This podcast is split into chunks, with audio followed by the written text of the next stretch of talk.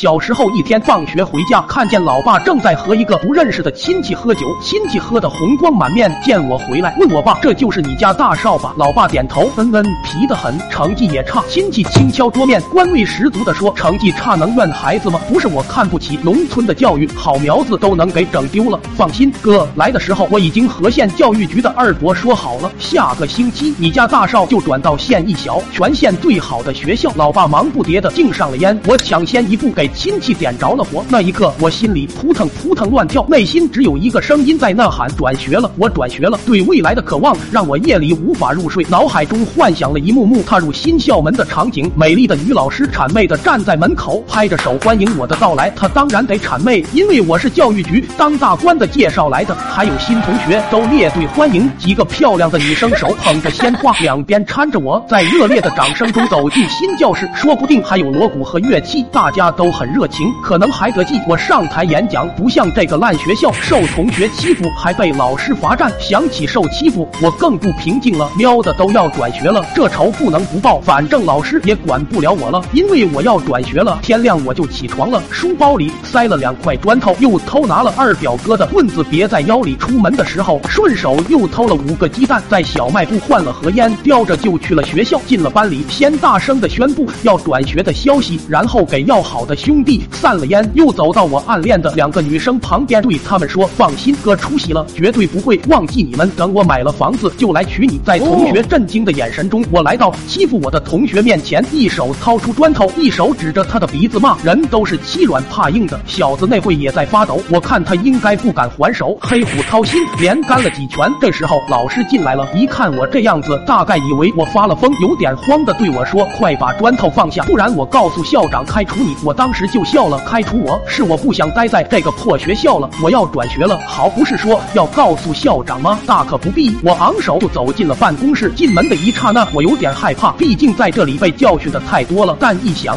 我要转学了，亲戚在教育局，那可是专管学校的单位，怕啥？就进去了。校长正在写什么东西，瞟我进来，说旁边先站会，说你又犯了什么事了，让我站一会，也不看你是谁。我上去用手摸了摸他的秃顶。摸了摸旁边的几根毛，问说谁呢？怎么和我说话的？校长惊得差点摔倒，一下跳起来拍桌子就骂：“兔崽子找死啊！看他那样子想动手，我一下扯出了棍子，嘿嘿哈哈的补了十几下，有几棍还打到自己脑门上，没事，能忍住。眼冒金星后，我哈哈大笑：你才找死呢！我亲戚在教育局，我要转学了，临走就想过来讨个公道。你个老秃驴，还欺负我不？校长满面通红，上来抢我的棍子，我也灵活，神雕侠侣也。没少看，一通落叶缤纷棍下来，他脑门上干出了几个大青包。他急了，跑出了办公室去喊人，但是晚了，我已经衣袂飘飘的跑了，在外面玩到太阳下山，估摸着放学了。我回到家里问老爸，转学的事办好了吗？老爸说今天去问过了，要三千块的转学费，还得考试，每门成绩九十分以上才能进。想想你最好成绩才三十多分，算了，我当时脸就绿了，豆大的汗珠